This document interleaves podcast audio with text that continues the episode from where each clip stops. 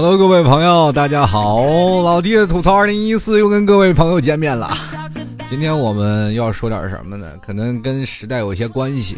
很多听众朋友都跟老弟反馈说，最近这个很多的事儿啊，八零后、九零后、零零后，我们这几代人说起来，我们就不往七零年代说了，就是说这几代人过得挺苦的，然后一直说自己的啊精神啊，包括上学、工作一些，哪怕是谈恋爱的一些经历都不是很顺。所以说，就跟老七说，你有没有说一些时代感的东西？我一想，那就说一点儿，就是跟我名字沾边的嘛，老嘛。这很多的人都说了，这个前段怎么说呢？啊，就前段时间有部电影啊，不是一直是放着，时间都去哪儿了？一直在想，我们说着说着就老了。可是现在这个老，我们要加一个双引号了，因为很多的人啊，他并不老，而且要倚老卖老。就比如像我这样啊，我这个东西啊。我这个名字，我并不是说真老，那是被别人叫出来的，因为声音老。其实我挺无辜的啊，我在这个正值青春年纪的时候啊，做的一个主播啊，那段时间，呃，还是二十多岁，二十五六岁，妈那英姿飒飒爽，又又又帅，就是夸我的时候难免有些结巴，不好意思。我这人从来就是。非常低调谦虚的一个人，从来不夸我自己。就是我这人就就是帅嘛，外面。好，开句玩笑。反正那段时间就是刚开始做接触这个播音事业的时候，很多人认为我声音很老。其实最早以前我叫 Zeta，很多听众朋友也一直怀疑，就是老 T 你也不老，为什么叫老 T 呢？就是因为我的声音比较老成，所以说他们就认为我应该叫老 T。因为我那段时间的听众啊是九零后。九零后他们那个年纪啊，就是听节目的。五年前你想想，也还都是没有毕业，他们都叫我 T 叔。所以说从那个年纪的时候，我其实心里有所不甘，但是没有办法，叫的人太多，我板不过来。咱们用换另一种方式去想，就是如果你有一天你从你大门里一出来，然后隔壁的小孩就叫你阿姨叔叔，其实你才刚上初中，这个时候你的心情。是不是很难以理解，很难以平复？可是等过若干年之后，对不对？那个孩子还叫你阿姨、叔叔，你是不是觉得你都已经这么大了，他还叫我阿姨、叔叔，是吧？这不由感觉到自己是真老了。所以说，现在有很多年轻人啊，他们都说自己老了，然后一直倚老卖老。当然，我这是被听众叫出来的，我这不算是倚老卖老。我因为现在应该算是。也开始步入中年了嘛，奔四了。人都说了，现在社会上啊，就是，呃，应该是国际啊，国际的这个给我们这个年龄啊分了几个层次，就是大概呃，就是国际卫生组织吧，也不知道什么组织，就是世界联合国的世界卫生组织确定我们的年龄的分段是四十四岁以下啊，是青年人。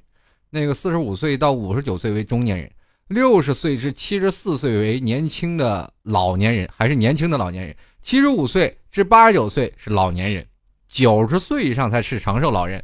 我们现在去想想，现在很多的年轻人，包括八零后、九零后，都说自己老了，我们都叫老人，然后一直说：“哎呀，我老老夫怎么样？”我前两天有一位听众一直在跟我说：“哎呀，这个我作为一个年长的老人，其实他才是九零后，你知道吗？”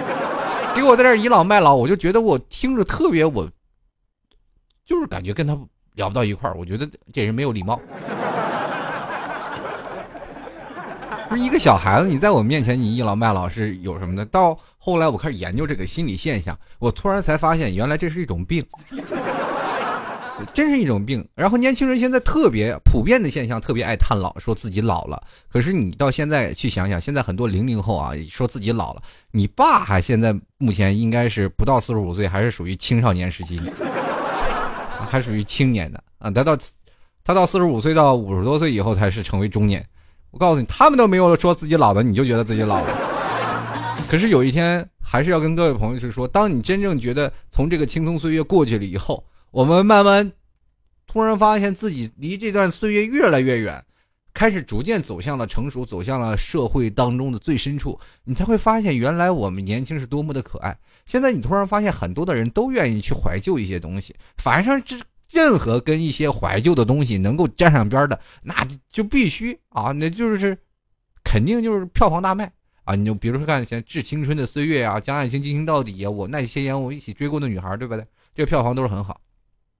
所以说，现在的怀旧风也很多。其实我们在这个怀旧当中，我们可以去想象到的一种事儿，就是我们现在有很多的年龄层次有一些断层，断层在哪里？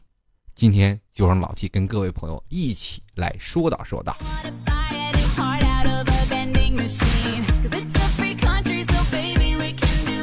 其实有一项数据说的特别有意思啊，就是说这个数据调查的也不知道是哪科学家闲的没事干，我。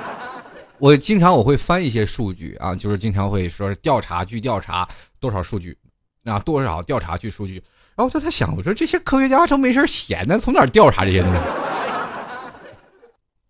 是这样的，他的数据是这样说：调查了年轻人当中啊，在被调查的一些年轻人当中，嗯，大概你要采访个几千人，得有百分之八十的人都说自己老了。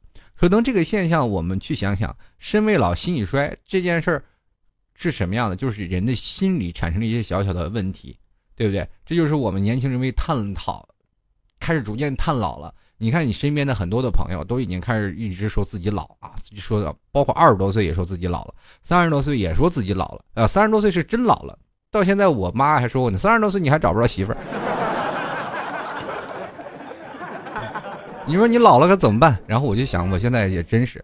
这个为什么我会今天要说这期节目？其实还是有一点啊，最近老替这个膝盖啊，膝盖这个位置啊，就是出现了一些问题。因为我比较爱运动啊，所以说踢足球啊，叭叭开始跑，然后突然有一天就是膝盖肿了，就没有办法动，然后就去骨科医院。骨科医院呢，然后拍了个片子，然后放在那里。那老太太当时就跟我说：“哎呀，你这个骨头已经是六十多多岁的骨头，已经不行了呀。”当时我就说：“大夫。”怎么样？能不能把我这条腿保住？大夫说：“哎呀，你这得赶紧，这是病得治，否则要锯腿的。”把我吓坏了啊！所以说我一想到三十多岁的时候，人真的开始某些身体机能开始逐渐下降啊，不像年轻的时候。年轻的时候，我想怎么折腾就怎么折腾。后来你突然发现，到了这个部分当中的，并不是我们所谓的身体真的老了，而是随着我们社会的观念，包括我们的生活的习惯，慢慢把人变得老了。很多的时候，我在想，人活多多少岁啊？我在想，我能活到六十岁都已经不错了。因为你突然发现，三十岁的时候，我的是更各各种身体机能开始逐渐下降。这是因为在年轻的时候，我们从来对不对？打游戏通宵，对吧？这是经常的事儿。通宵打游戏，喝啤酒，那玩命，对不对？然后有的时候，你你再找个三五野野野花野草的，是吧？你人生就别说了。这就是说，现在我们年轻人的生活当中啊，特别匮乏。很多的人为什么这么怀旧啊？可以跟各位朋友说，你说现在怀旧风这么重，我们一直在探啊。我们曾经在网上微博，不管是在那些网上发的一些东西，说如果你认识这些东西，你足以是八零后。怎么说呢？就比如说有很多的跳的蛤蟆，玩的滚圈还有玩什么这个各种的小啪叽啊，或者是你玩的小，你说圣斗士星矢那种小碟子，玩特别反正八零后很多玩的东西。但是现在在零零后这边已经失传了。更多的他们玩开了游戏机，我们以前最早玩红白机就乐的那屁颠屁颠的，因为你那年轻的时候你什么都没有见过。你现在你看看，你让你玩红白机，你玩吗？我曾经我还真是没事干，我买了一个手柄，我在家里玩模拟器，玩红白机，突然玩了一会儿，我觉得玩会儿坦克大战，我觉得好幼稚，太无聊了。所以说这个怀旧风就在就到了这里，九零后他们有他们怀念的东西，比如说在九零后他们也开始看动画片啊，或者是在谈论九零后那个时候的他们的玩法的东西。那零零后呢，怀念的其实还更少了。但是随着我们年龄的增长，现在很多零零后都十几岁了，都上初中的年纪。其实我在我的印象当中，我一直认为零零后都是小孩子。到我的啊所有的想法，我都认为他们都是小孩儿，然后从来就。不经世事啊，做着一些让所有的九零后或零零后乃至于七零后、六零后都无法理解的事情啊，就是因为他们太小。其实，在这一点，我突然反过来设想一下，不是他们太小，是我们老了。有些新生事物我们没有办法去接受，而是在他们那个年纪当中，也正好随着社会的发展特别过快，然后，然后他们有了不同的思想、不同的方式，而且在他们成长的年纪，他们。比如说，他们应该什么都有了。我们那个时候成长年龄什么都没有。你现在去想一想，在零零后，他们现在其实也不小了，都十几岁了，十四五岁了，对不对？你看现在我那两天我问了一个零零后的生活，我说你们零零后什么样的生活我不明白，然后他跟我讲述他们零零后的生活是，对不对？就很少有耍单崩了，基本都是有伴侣的，就很少有单着的。你看我到我十四五岁那时候，我现在想想我十五岁的时候，真恨不得给自己一耳光啊！我就想我青春白活了，我都。很多人在抨击零零后，说在那么年轻你耍什么恋爱？你谈恋爱干什么呀？你这不影响学习吗？在种种迹象来表明，其实是我们对你的嫉妒，羡慕嫉妒恨呐！因为我们在我们那个年代，对不对？我们想要了解一些成人的东西，我们怎么办？得找录像带是吧？但是很少有家里有录像机的。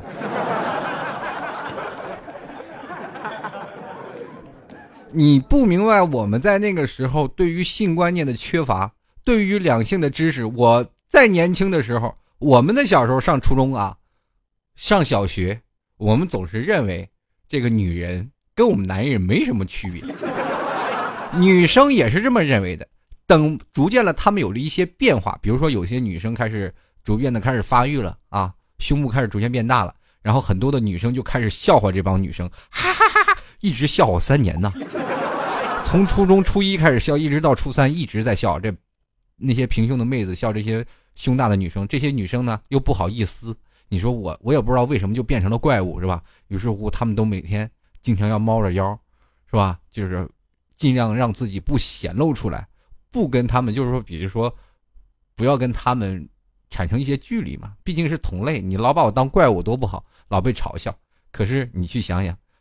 到后来，这些女生都昂首挺胸了，为什么呀？那些女生嘲笑了他们三年，等到大了，这些胸大的女生可以嘲笑他们一辈子。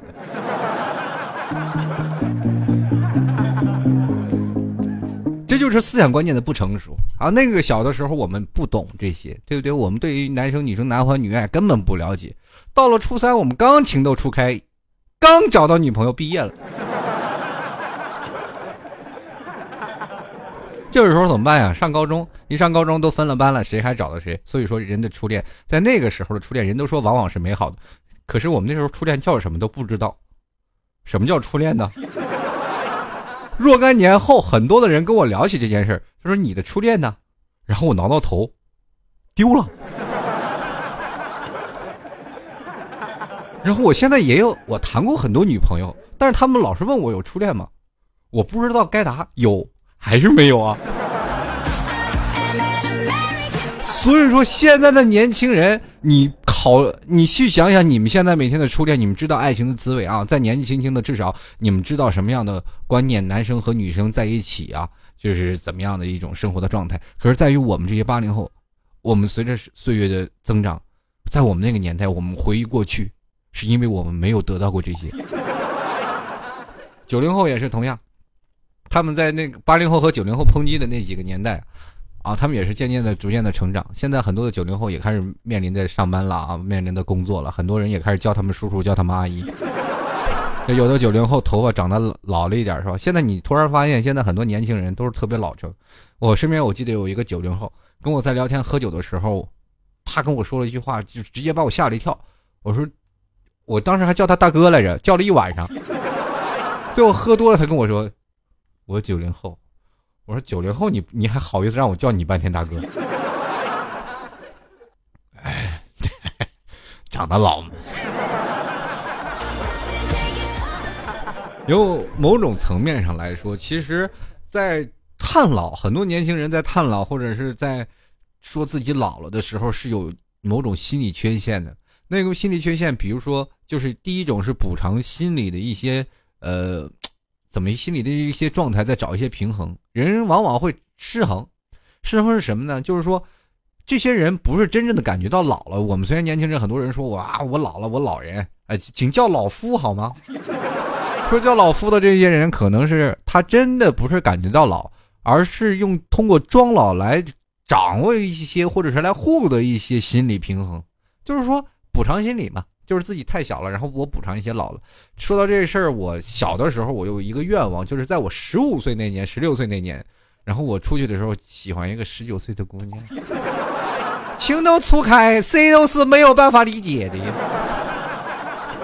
我们都知道啊，但是那段时间我，哎呀，你你就别提了，在那一个环境当中，哇，好多美女，那美女都是十九岁大学生啊，都大学生。我那时候高中，然后大学生好多大学生，我们在一起。那段时间是做一些活动嘛，我们经常就在一块坐着，然后大概待了一个假期，整个一个暑假都在一个地方在工作。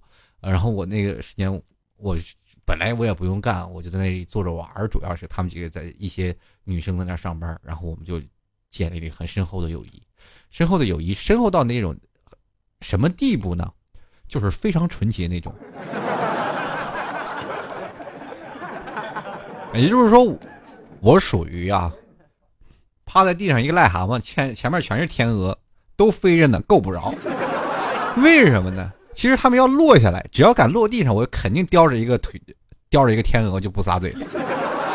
可是他们一个个都飞得太高，我是属于岁数比较小，那些大姐姐们本着就是说，对吧？不要，是吧？那个什么叫欺负小弟弟啊，或者是姐弟恋，对于女生来说本来就是比较抵抗的。然后，但是他们都不讨厌我，都觉得这小小家伙蛮可爱的。但是他们都是跟我说了一句话。这都到我现在我都为之啊，就是说，哎呀，就是特别遗憾的一件事，就是听到我现在我都觉得特别遗憾。那他怎么跟我说呢？那好好几个呀，大学生都给我这么跟我说：“哎呀，你说你现在要跟我同岁多好呀！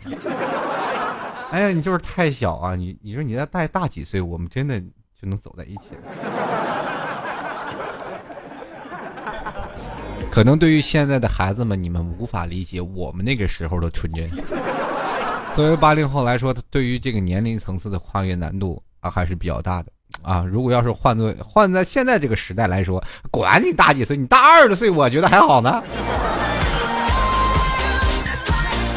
对对？年轻年纪都不是问题，对不对？你玩个小弟弟。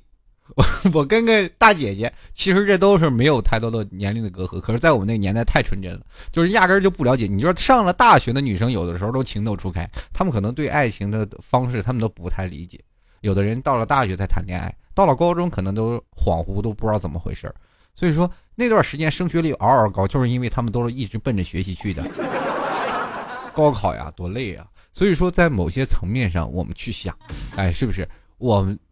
在那个年纪，我就特别想，我说如果有一天我真的能长大多好，我就努力要长，我必须要长，我就特别期待，我就是快快长大。当我真到二十多岁那一年，突然发现身边那群美眉全不见了，孤零零一个人走在了工作的道路上。二十多岁大好青年，看步入社会了，开始奔入实习，步入工作。到了一些工作的场景，可能在座的诸位你们无法想象，我那个年纪为什么等我长大了以后会觉得特别失望。我上班上班的地方啊，在二十三四岁的时候啊的年纪，我上班的地方是一个国企，国有企业，是很多老头老太太的地方。那个地方的年轻人很少，可以这么说，基本是男人占据了很大一部分江山。有极个别女生占百分之十，百分之八是家属，百分之二被如狼似虎的男人包围着。生活就是那个苦闷，所以说在那个年纪，我突然发现自己老的太快了。二十多岁，你说我这么着急干什么？于是乎，在那里我就产生了一些心理失衡啊，无无聊，开始靠游戏呀。或者靠一些东西来打发自己无聊的人生。慢慢后来，我开始做了播音主持，我突然发现，他找到了另一种方向。原来很多的听众，她都是女生啊！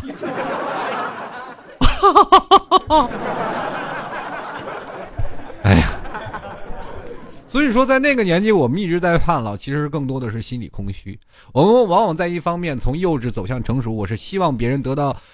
特别希望别人得到认同啊，就是说你觉得觉得这个孩子做的不错，可是，在真的没有人认同你的时候，我们就会倚老卖老。在比如说，我期望在别人的崇拜的眼神当中得到一些心理的满足，但是从另一方面，我们也是清晰的可以意识到啊，在自己很多方面是恰恰很不成熟。我们在倚老卖老的表现，其实就是完全是一种不成熟的表现，因为成熟了根本不需要卖，你已经老了，对不对？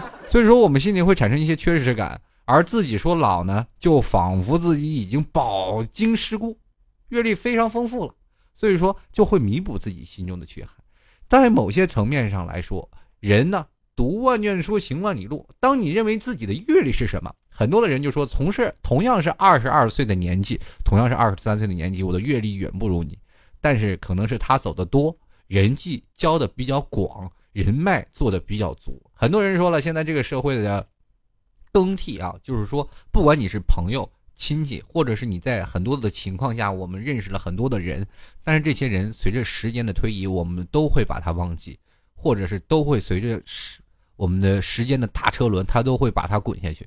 那不管你出现在谁的生命里，或者是你出现在谁的生命里，或者是他们出现在了你的生命里，这些都不重要。我们只需要在某些方面从他的身上学到了更多的东西。拿个非常简单的比喻啊，很多人说了，老 T 你这个阅历很丰富，我广交天下好友，真的，天下好友非常多。大概你要现在说了好朋友的话，那都是成百上千的好朋友，太多了。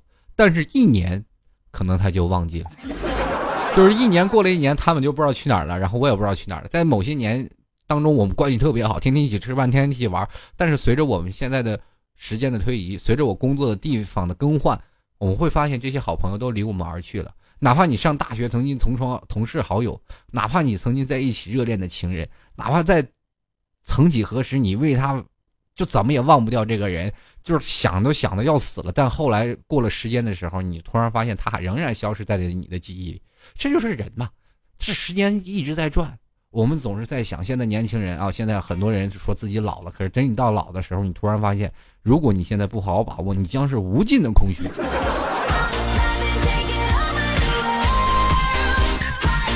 其实有些人其实倚老卖老，还有另一种的缺点，他。还有包括一些东西，就是给自己找借口。大家都知道，老人嘛，就是人老了做事儿，我们都要宽容。其实我姥姥已经九十几岁的高龄了，啊，可以跟各位朋友说，九十几岁的高龄，我跟姥姥在聊天的时候，他们都觉得我姥姥可萌了。为什么？因为你突然发现老小孩儿，等老人到了一定的年纪的时候，你突然发现他说话的时候跟小孩一样，蹦蹦跳跳，特别有意思。有时候我跟我姥姥在聊天的时候，突然发现我跟我在跟我小侄女聊天是差不多一样的。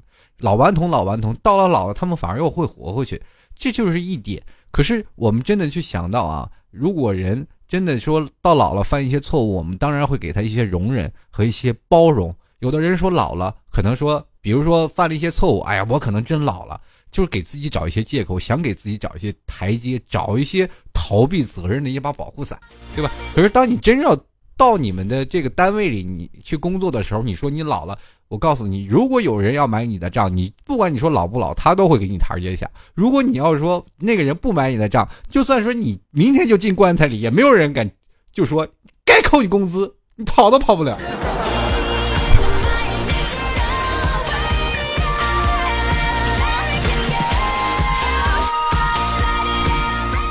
其实有些人，我们都是特别希望给自己人生加以快进键的，就是比如什么叫快进键呢？就是说在人生你就觉得自己过得太慢了，想自己快快长大，想独立成熟。可是，在那个年纪的时候，我现在回想，在我年轻，就是二十一二岁的时候，我再想到现在，哎，这简直是真的惨不忍睹。在那个年轻的时候，我虽然说吃喝不像现在这样的一无忧无虑吧。也不是像现在吃的这么好，在我年轻的时候，生活还是蛮苦的啊。至少就是说，刚改革开放嘛，改革开放大潮，那个时候家里就是一家人才挣四五百块钱就养活一家人的一个场面。现在可能我们已经一去不复返了，已经过了那个年纪了啊。那个时候非常苦，然后一年只买一套衣服。我们现在能想象这样的生活吗？所以说，在八零后在那个年纪改革开放的时候，开始逐渐的走向了现在的九零年代。呃，可能九零后、零零后你们永远无法理解，就是在八零后，可能我们八零后更难理解七零后他们那时候的生活的水平，七零后也很难理解六零后他们那一代人是如何吃不上饭，如何就是活不下去的一种场面。有的人可以去读读近代史，包括现在我们就是祖比如说现在我们近代的一些改革开放啊，或者是呃近代我们人们的生活的状态。嗯，最近我在看一本书，叫做《平凡的世界》。嗯，我希望也可以推荐各位年轻人去看一看，是一位是一本非常好的一个文学著作。前两天我看完了，我了解了一些关于那个年代他们人就是怎么样去生活，我就就会觉得有一种不一样的心理。我突然发现，我现在过得太幸福了。在往往的时候，在他们那个年代，反而是。就是缺吃缺穿又缺用的这个年代，就没有吃没有喝。但是到我们这一代，我们虽然说不愁吃不愁喝，但是为什么我们就住不起房？那很多人一直说自己的老，可是我在想到我老了，真的能有有个房子在住吗？可是我再仔细想到一个问题，至少在这个社会当中，我有吃有喝，我没有说达到了那种。像他们那个年代吃不上饭，可能连吃大米都很费劲的一个年代。有的时候你们可以去跟你的爸爸，可以跟你的爷爷奶奶去聊聊那个年代他们是怎么生活的。你可能会想，就当成一个故事啊，可能当成一种故事听。你也可以当成一种在了解过去的那个年代他们的生活。你再对比一下你你的现在，你会发现，虽然这些。老年人他们都老了，但是他留给我们的东西确实还很多。所以说，突然发现有些人啊，就是说，包括现在人，九零后、八零后、零零后，咱咱们老打架啊。零零后未来你们跟一零后还是要打架的。为什么这样说呢？因为时代在转，时代发展的过快，导致于我们的思想跟不上前面的思想。八零后的思想跟九零后的思想还是有些差异的。可能在九零后慢慢到了我们这个年纪，他们的思想也会逐渐变为老成。因为在八零后的思想，他们当时就是在年轻的时候也是非常有富有创造力，也富是非常富有一些很有意思的东西。可是我们现在当真正的离开了象牙塔以后，开始步入社会，我们突然发现一些同学开始各奔东西了，我们开始慢慢变得特别孤独，我们周边的同龄人越来越少了。就像老天一样，到了一个工作岗位了以后。同龄人几乎很少，全是大叔大妈。你不得不把自己放在一个大叔的位置，因为你不把自己放在大叔的位置上当中，你就没有办法跟他们去交流。我一二十多岁的时候，我管一个四十多岁的人叫二哥，天天跟二哥说：“哎呀，二哥今天怎么回事？聊聊什么天？”他们今天聊张家长李家短，我在这里也得猫着。哎呀，二哥三哥怎么样？怎么样？对不对？啊，王哥、张哥、李哥其实都大我好几轮，跟我爸差不多岁数。有的时候他们聊的时候，跟我爸他们几个哥哥兄弟，我回去跟他们聊还是哥兄弟，我就觉得这辈儿有点乱，是吧？这就是说，在那个年年代啊，在那上班的时候，所以说我们就会在某些层面上，我们同学少了，我们就开始怎么办呢？我们比如说，我们从最早以前上班的时候，我们还叫什么？叫小李啊，小张啊，小王啊。过两天就改名，老张啊，老王啊，老李啊，特别有意思。我以前有个朋友啊，应该是呃三十多岁，他也不老，但是很多人就一直叫他老张，一直叫他老张。当时我们几个一起吃饭的时候，我就说老张啊，就是我一说他年纪的时候，他说哇你，我说你才三十岁啊，因为他那时候三十岁并不老。我说才三十岁啊，你就叫老张？我以为你四十多岁。老张说：“哎，你习惯就好。我上初中的时候，他们就叫我老张。不过他确实长得有点面老，这这一点倒是不可厚非的，你知道。”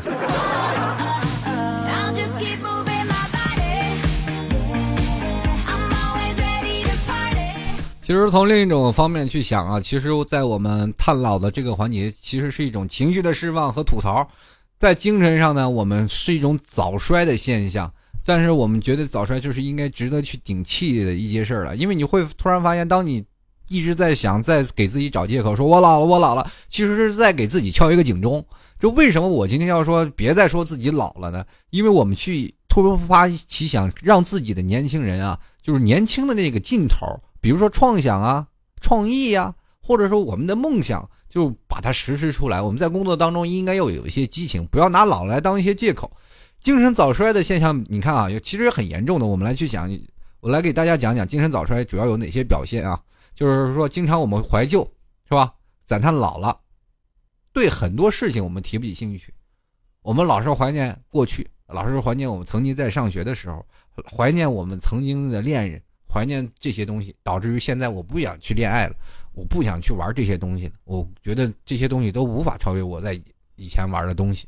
有的时候呢，我们在关注一些物质，太关注于物质了。我们的医学说老了，我们没有房子，没有车，我们不能恋爱了。然后我们缺少了一些浪漫和精神的追求，我们少了一些对于女生去买巧克力啦，或者是不花钱的那种浪漫的方式的追求的方式，我们就会突然发现少了很多。接着呢，我们会很早的就会变得比较世故、比较圆滑，然后又少了一些英气和锐气。年轻人就是那精气神儿。当你有一天真的老了，你突然发现这个人的气质变成老年人的气质，你哎，这个人，哎呀不行，不精神，是吧？然后有的人也是兜里装了钱，就像我老爸老是跟我说一件事啊，就说你你到现在就是不缺钱，就为什么？就是说我不管挣多少钱，我兜里必须要有钱，因为我这个人是有一个天生的这个，应该怎么说呢？就是天生有个恐惧症，如果兜里没有装着钱，就是因为小时候就是一没有钱了，我就到处赊账，但现在我就一直有着一个观念啊，就兜里就是必须要存点钱，就哪怕我挣一千块钱，我要存两百，我挣两千块钱，我存四百。啊，就是让自己的生活不是会每月月底都没有钱，不，虽然说月光，但是月底总是会有点余，余虽然不多啊，但是那点刺儿还是够自己吃。然后就是说有一点，然后我老爸就说我，你要每月把钱要不花光，要么你就多攒，你攒也攒不到，你说你说你留就留那么点有什么用？我说这一点就跟你有什么关系？我爸就跟我说了，你要如果。老是觉得有点小富即安的这种情况，你就很少去再想着去挣钱，或者再想着去努力去奋斗了。其实对于这点，我对老爸的这个想法还是很对的。所以说，现在你看看，我们现在年轻人很少反思自己，比如说我们去思考一下自己的人生，我们更多的去选择去怀旧，我们更愿意去追求一些感官的刺激，追名逐利，我们愿意去，比如说跟人去，呃，升官发财，是吧？更多的人愿愿意去玩一夜情啊，或者是找一些更加感官的刺激，比如去酒吧呀，去泡妹子呀，或者干什么样样的一些东西。包括现在的年轻人，九零后、零零后更是更是这样，八零后呢更不说了，那那那已经过去了这个年代，是吧？所以说这些精神早衰的重要原因就是在这一块儿。所以说，如果我们这个国家年轻人缺乏梦想和创造力，我们提前进入了整个的一个年代的一个早衰、精神早衰的现象。那么，我们这个社会的动力啊，就我们现在就是一个，包括这个梦想和动力和创造力，就是社会的一个大电池。当整个中国都转不起来的时候，这个电池没有电了，我们就会发现，这个社会就开始逐渐落后了。到时候不仅仅什么都降下来了，房价降下来，工资降下来了，你的生活水平也肯定会降下来。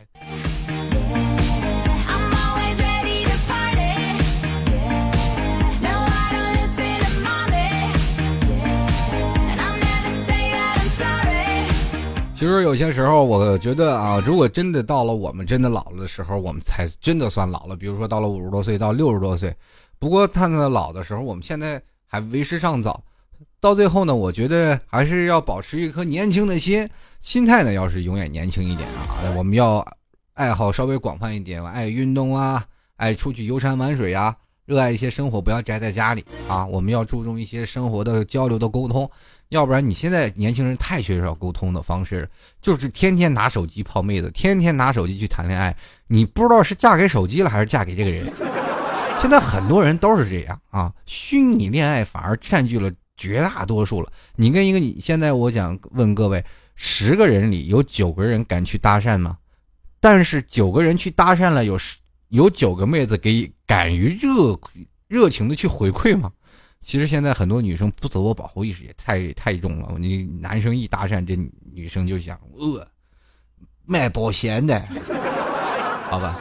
然后我那两天我去没事干啊，我是想锻炼锻炼口才，就跟人聊聊天去。这被人骂了十句臭流氓。我说怎么？然后有的还有一一次，我跟一个女生本来聊的，就是说我跟她聊上了。就是聊得很开心啊，刚开始的时候聊得很开心，后来我就觉得越聊越尴尬，这女生不说话了，就光我自己说。后来感觉在她在听我的脱口秀，我就觉得她不给钱，我这不能说的。那最后她还不散而终啊。所以说，在现在啊，咱们要多注意一些沟流、沟通和交流的一些方式。我们有一些大局的意识，啊，善待自己是最重要的啊。还有一些目标和追求。现在我才明白，到老了，就是现在我这个年纪，并不是说太老吧，但是至少人都叫我老 T 了。我是随着年纪大一点，我才会突然发现学习能力呃越来越少了。我现在开始逐渐的自己开始多学习一些，每天经常会看书啊。多上去了解一些事情，把自己才会变得更加有人格魅力。其实人格魅力，如果我们过早的就是逆来顺受的话，说老了，我们可能我们的个性和人格魅力就会产生一些夭折啊、夭亡的那一些状态。我们可能真的到那个时候，我们没有人格魅力了，人格魅力反而散架的特别多了。人很多说了，人为什么成熟的性感的大叔就那么给人带来一些给力的事儿呢？就是因为在他们。面前有很多的阅历丰富和一些非常浪漫，或还有一些非常处事啊等等一些方方面，要比小孩子要强得多。所以说，很多八零后也开始逐渐半开大叔控，然后逗零零后的小妹子。我请这些八零后的大叔们放开祖国未来的花朵，奔九零后去好吗？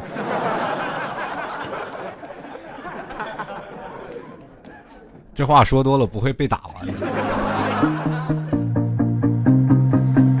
我说九零后的男生一直跟男生就是对付不了的，九零后男生和八零后的男生只要见面就打。我说不知道为什么，天天掐着有意思吗。后来一想，好，八零后开始泡九零后了。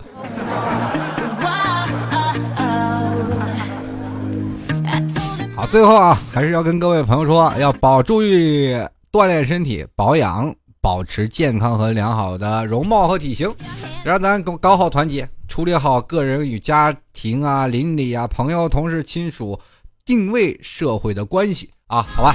所以说到未来的发展方向当中，我们不要说自己太老了，我们还是年轻人，要散发激情和魅力啊。有的人总是说自己老了，给自己找一些借口，可是后来呢，你突然发现生活的越来越不快乐了。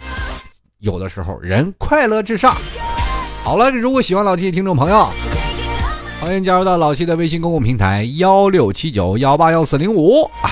如果想要帮助老 T 的，或者想要老给老 T 呃找一些素材，加入到老 T 团队的，欢迎加入到二三零九四二四四四，是老 T 的粉丝群。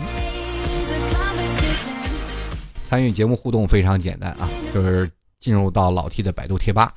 最近前段时间老有人黑我，这两天啊，就很多人一直夸我，在百度贴吧各种夸我。突然发现，哎呀，有点飘飘欲然呐。每天我都要去贴吧去看一遍，然后哎呀，舒服了。好多人都夸老 T，夸的我现在我都不好意思了都。直接百度里搜索主播老 T 吧啊，里面有老 T 的这个呃背景音乐，还有老 T 的一些照片。同样的，我就不知道他们都是真的把我祖坟挖出来了，多少年前的照片他们都给我挖出来了。十年前的呀，我留长头发不羁的时候的照片他们都给我挖出来了。他们说看了这照片就知道曾经老 T 的爸妈为他多操心。你说，我也年轻过好吗？我年轻的时候留着一头的长发披肩，你知道，就跟唱摇滚的时候一身腱子肉，然后晒得倍儿黑。那段时间那真是古惑仔的打扮啊。所以说，谁都有年轻过啊！如果喜欢老 T 的话，欢迎各位朋友赞助啊，支持老 T 十元，在淘宝链接拍上十元支持一下。当然，还有最后几张签名明信片，想要明信片的，直接在买家留言里留下我要签名明信片，并且写一下你写信能够到的地址。那么老 T 会在呃尽快啊，会整理出来给各位朋友邮寄出去。很多人说啊，这明信片为什么没有发？是这样的，明信片很慢。它不是快递，而且明信片就一张纸，风一吹可能就丢了。可能哪天邮邮递员叔叔正在送送这个的时候，突然发现肚子里有一些不妙，咕噜咕噜作响，这张明信片也可能成了他擦屁股纸。所以说，明信片随时也可能会丢，啊！但至于那些没有收到的朋友，也只能跟各位朋友说声再见了啊！再做抱歉了，那下次呢有时间我们再补上，好吗？好了，我们这个接下来的时间来关注一下买家留言吧，买家留言。好了，听众留言了。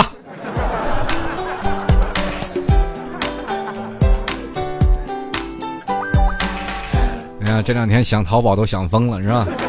在淘宝里搜索主播啊，老 T 吐槽节目赞助啊，就可以找到老 T 的那个淘宝店了。好了，我们继续抓紧时间来看一下听众留言啊，说别说我老了，看看听众朋友都有什么回答。这首先来看这个叫有人仗啊，他说了这个这个最讨厌人家喊阿姨了，这小孩子也就算了，谁知道啊，多大的人冲着我都喊一声阿姨，老娘杀人的心都有了。我说阿姨呀，你长得有点着急了，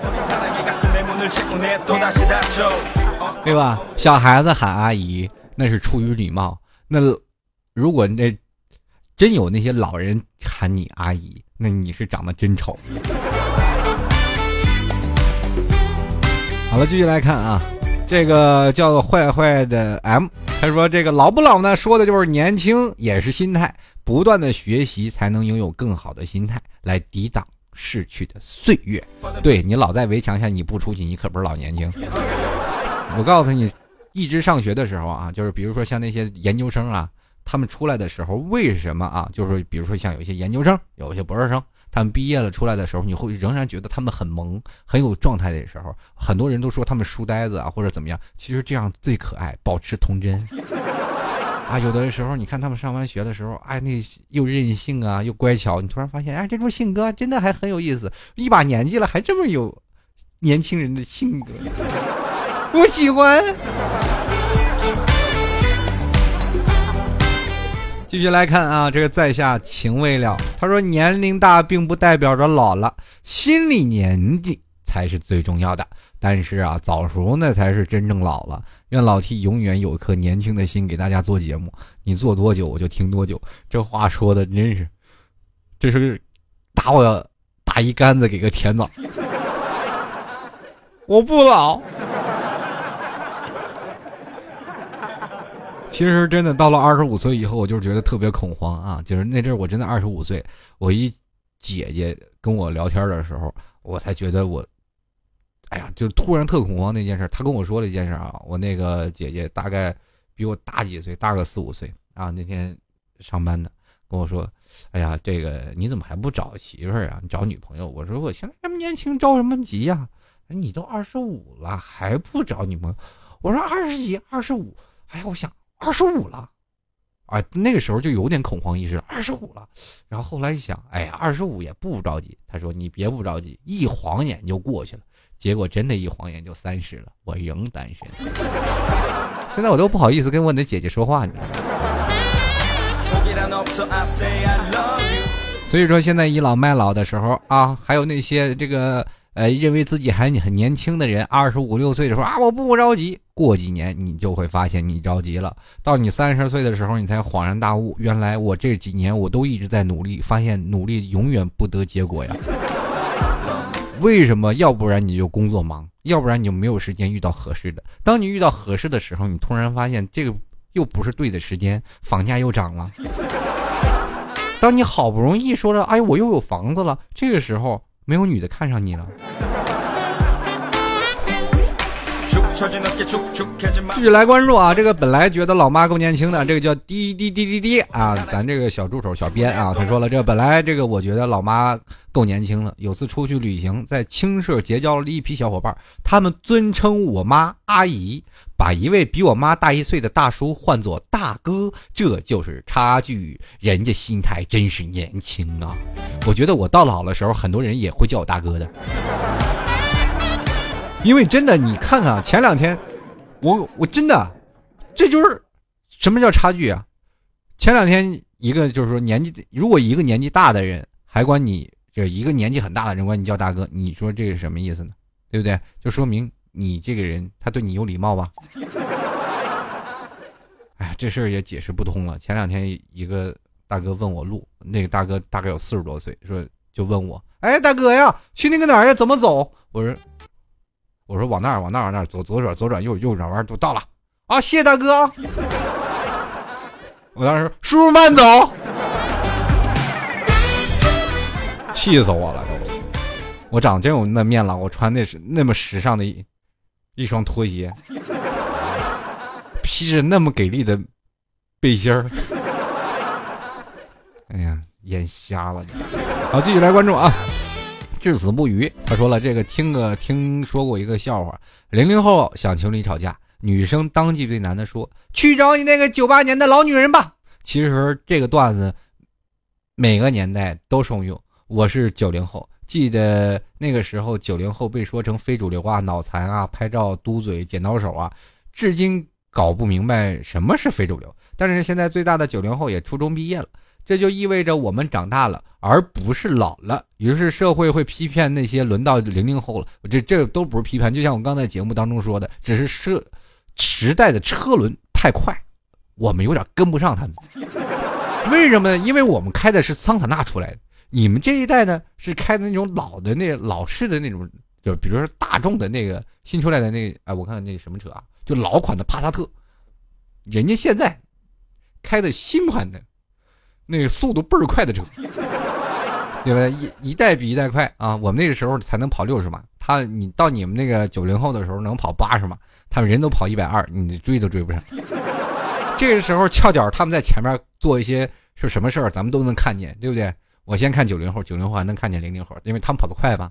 他们做一些在车里是吧？这车蹦着地啊，然后光膀子在车顶上坐着，这个时候我们会觉得有病，开这么快，你站在前面。然后我们就会认为零零后这些人，他们会有一些想法就不对，其实是社会太快了，他们做的一些想法完全是我们想象不到的。可是这些东西只能说我们落后，而不是他们变化的太快。最近听我节目零零后挺多的，然后我一直想着要了解一下零零后他们的生活，因为我突然发现，当我到了这个年纪，我无法揣摩到零零后他们的思想到底是什么样的。然后我就一直在想，哎，零零后到底是什么样？如果在座的诸位啊，你愿意给老 T 提供零零后的一些呃方向啊，或者说你们零零后的一些生活状态，欢迎来老 T 的百度贴吧，主播老 T 吧来打出你的字儿，或者来到老 T 的微信公共平台幺六七九幺八幺四零五，说说你们零零后的生活。我在这儿，我就这特别想知道，这零零后到底是怎么生活的？这是你们到底多大了就谈的恋爱呀？我现在非常的怀疑啊！我在我十二岁那年，我还跟着隔壁同桌玩，就是我们隔壁班的，然后还有我们的同桌，我们三个人一起玩过家家。我当爸，他当妈，那个当姑娘。后来我突然发现，到了现在的那都不是过家家，那是真过到一块儿去了。十二三岁，无法想象。所以说，零零后如果有什么时候，欢迎请赐教这一个，是吧？老年人啊。继续来看啊，我是张某某，他说了，其实啊，并不是我们老了，而是被这个社会啊，这个磨平了棱角，耗尽了冲动所造成的一种心有余而力不足的心理现象罢了。然后（括弧）素材组招人，凑热闹的不要啊，这个说这话才有意思，这这这给我，这给我做素材的啊，帮他打下广告。好了，欢迎来这个素材组啊，帮我提供素材的朋友们，来来来。找张某某，百度贴吧里欢迎直接找他。然后其实这个说到这一点，我我要反驳你一句啊，就是说社会磨平了棱角，耗尽了冲动所造成的一种心有余而不力不足的心理现象，我觉得这不对。社会当中啊，这个当你就像滚着一个球，我们人生当中都是在滚着一个立方体啊，正方形可能在走在滚，我每次都履步蹒跚，我就滚不动。当你把这个棱角都磨完了，你会发现这正方体是个什么呢？是个球。你越滚这球，你会发现你越滚越快。所以说到你越长大的时候，你才会发现你有很多的东西沉积起来。你把所有的棱角磨平了，你所有的困难你都知道能应付了，你才会越滚越快，越走越好。所以说人呢，三十而立这句话还是对的，不要放弃希望。有棱有角，它未必不是一件好事儿。继续来看啊。这葡萄园小飞，他说了，这个现在的女人啊，心里都挺复杂的。叫阿姨吧，人家说你把她叫老了；叫小姐吧，人家说你下去，是吧？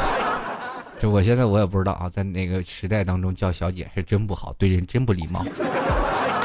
然后人家说你下去，你说再说叫美女吧，这这不符合实际情况呀，纠结呀，替你给个答案呗。我跟你说，这世界就是为什么每次人说美女的时候，总是觉得。是吧？心里特不好受，那没办法，不叫美女也不行啊。不管是谁，都得叫美女，谁让你有求于人呢？我记得有一次我叫一个美女啊，就是其实这女的长得并不好看，长得也不怎么地，然后我就叫美女美女，然后其实这女的当时就不愿意搭理我，我说为什么呀？就都叫你美女了。这女的说我转过头来，你说话一点都不诚实，一看油嘴滑舌就不是好人。当时我就回头就跟她说：“大姐，你真有自知之明啊。”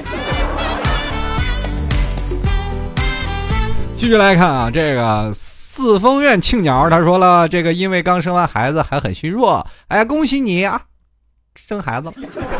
他说躺在病床上看着刚出生的小宝贝越看越可爱，忍不住就爬起来伸手抱过孩子，嘴里还来一句：“来，姐姐抱。”顿时病房里所有人都扭头看着我，我突然想到，我已经是妈妈了。哎呀，恭喜你啊！确实是当妈妈这个转变的心理可能还有点小。现在很多九零后都当妈妈了，自己是个孩子，然后又生了一个孩子，所以说我在这里反反正恭喜你啊！不管怎么样，这个母子平安是最重要的啊！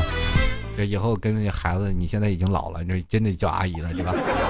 这已经是孩儿他妈了。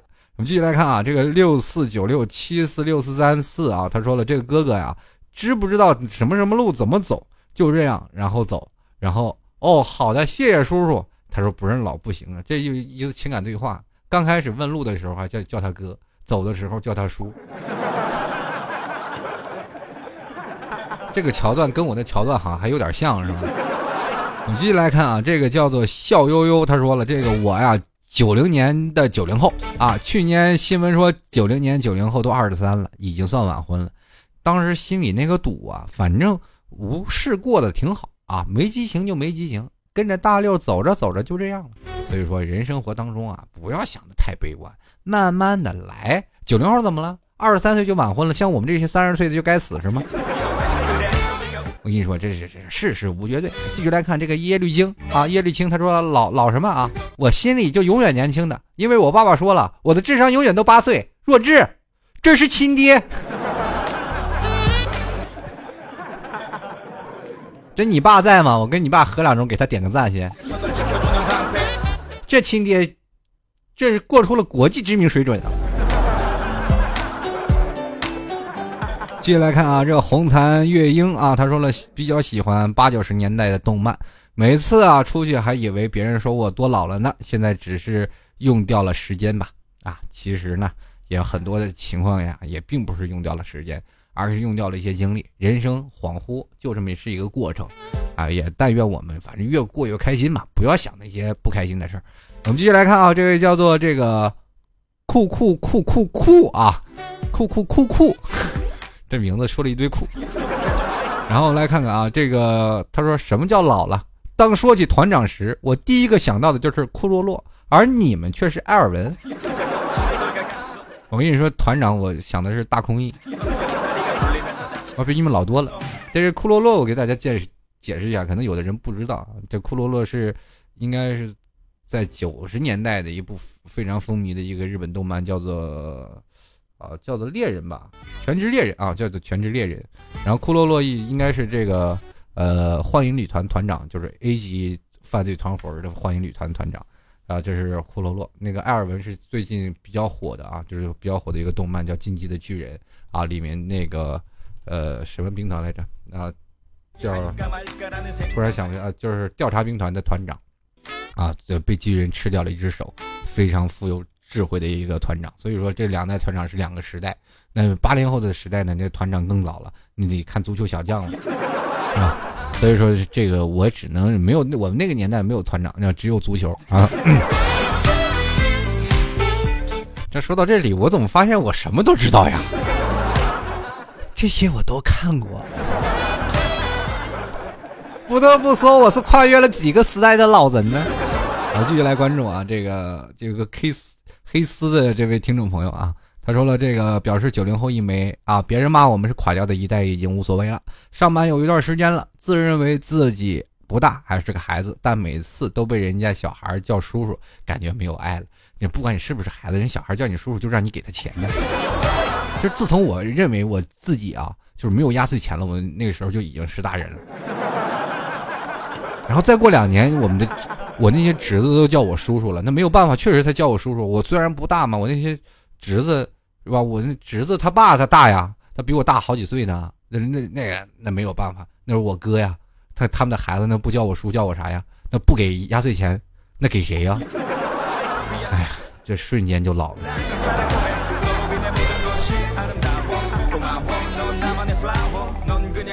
继续来看啊，这位叫 L A O N A 的听众朋友，他说不觉得自己老不行啊。以前网吧包宿两三天都不是事儿，现在十二点就废了。以前喝喝十瓶开十瓶啊十十来瓶啤酒啊，就是那都不咋地。现在喝五瓶就废了。以前见谁都叫叔，现在谁见我都叫叔。以前有女朋友，现在女性朋友都少。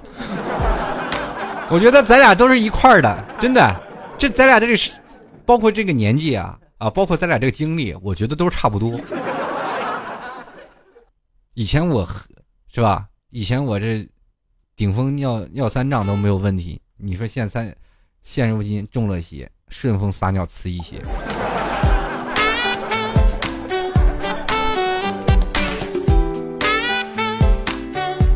都来关注一位听众朋友啊。这位叫做 ZHEY 听众朋友，他说：“八零后的我一事无成，被这个社会无情的打磨光了所有的棱角啊！离家时信心满满的对父母说：我一定会活得比你们好，不需要你们的帮助了，我自己赚钱能养活自己。也终于知道了，这是一个奋斗一辈子不如生出一下子的时代啊！你你也说这是拼爹的年代吗？可是你为什么不做富一代呀？要给自己一个。”不理想的理由，人不都是奋斗出来的吗？关键你要不能放弃学习，你每天晚上上网聊天那时间，是吧？你多看两本书，多学一些经历，或者你多走几个城市，多干不同的工作经历，你总有一条会适合你，而且总有一条会让你人生会变成不一样的色彩。当你遇到另外一个人，那个人可能会帮助你，或者给你一些动力，让你变得更加的厉害。所以说，人呢，不要给自己放下一些说啊，不如。多生一代，你能改变你父母吗？你能重新回炉，再回到你父母的肚子里吗？不能。既然不能，我们为什么不改变自己呢？改变不了事实，自己总能改变吧？对不对？你如果说你自己改变不了，你说我这改变自了不了的样貌，我的样貌我就这辈子都都改变不了。你回去拿把板砖照自己脸上猛拍三板砖，你突然发现你的脸会变得很平。没有改变不了的。你说我改变不了我这个人，你拿菜刀把自己手手剁下来，你就成了独臂将了，对不对？改变不了吗？好了，各位亲爱的听众朋友，欢迎收听老 T 的吐槽二零一四。如果喜欢老 T 的，欢迎加入到老 T 的微信公共平台幺六七九幺八幺四零五。如果喜欢老 T 的，欢迎加入到老 T 的粉丝群二三零九四二四四四。如果还有听众朋友想要赞助老 T 的。说老 T，你节目不错啊，我赞助你十块钱。就是关键，这节目自媒体它没有什么经济来入啊。如果喜欢的，直接加入到老 T 的这个赞助方啊。赞助怎么赞助呢？在在淘宝里直接搜入“老 T 吐槽节目赞助”，拍上十元就可以了。如果想要明信片的，可以在里买家留言里说“老 T 我要签名明信片”，并且留下你写信能够到的地址就可以了。当然，老 T 也诚招啊，诚招赞助商，还有如果一些冠名的。朋友想要过来，呃，老 T 的节目已经十几万的收听了。每期节目，如果喜欢的，欢迎在老 T 的微信公众平台跟老 T 进行业务洽谈。好了，在这里要跟各位朋友说声再见了，我们下期节目再见喽，拜拜。